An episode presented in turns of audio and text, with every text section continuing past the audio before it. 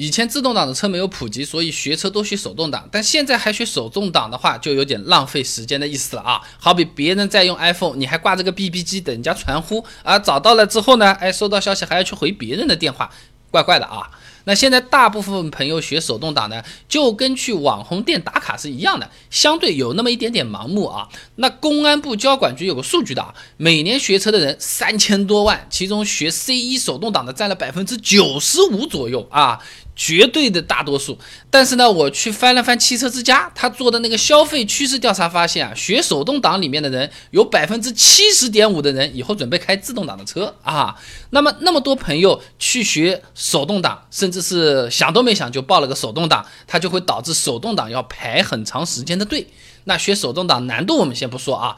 光他要求的课时就比自动挡多了两个，而且手动挡的教练呢，一般要带六七个学员呢，比自动挡带的更多，所以每个学员排队等着练车的时间要比自动挡久很多啊。那么就算是练好了开车技术，手动挡考试不是也要排队的嘛？就跟现在买车要限牌摇号差不多的。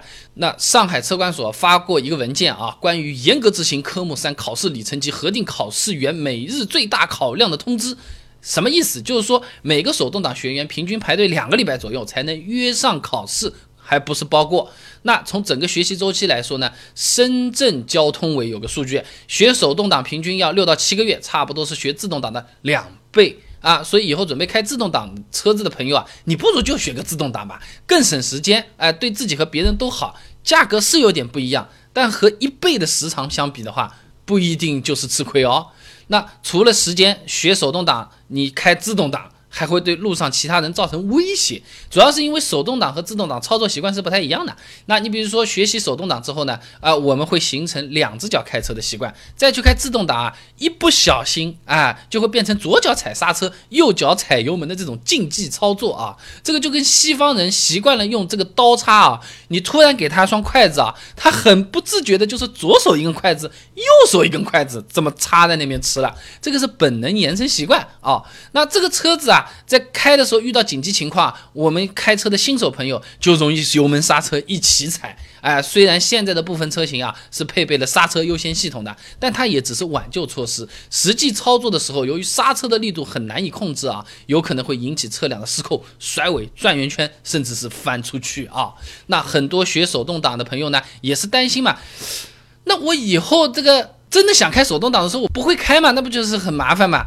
其实啊，上海交通大学有篇文章《本本族青年驾驶人事故发生机理与驾驶行为模式研究》，这个报告里面说，拿了 C 一驾照之后，至少还要再开五千公里手动挡的车，才能达到安全的驾驶水平，否则驾驶技术的生疏啊，很容易引发事故的。所以现在学会开手动挡，并不会对我们以后开手动挡有什么多大的帮助啊！你这个本本拿在那边开自动挡，过了两三年再开手动挡，依然很危险。就好比是读书的时候学数。学啊，课上完了，作业不做，神童也很难考一百分的。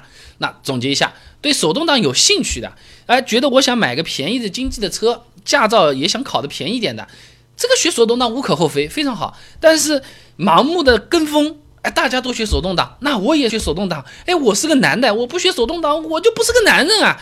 呃，你这种想法的话，我觉得没有必要。你就想以后你买什么车，你买的车是自动挡，你直接学自动挡。更快、更方便也更安全，这不是也更好吗？那不推荐大家学手动挡，是指大家不要盲目的跟风啊。还有一个原因就是手动挡换挡是比较难的，新手控制不好换挡的时机，它会熄火伤车，知道吧？那这手动挡换挡应该是什么时候换？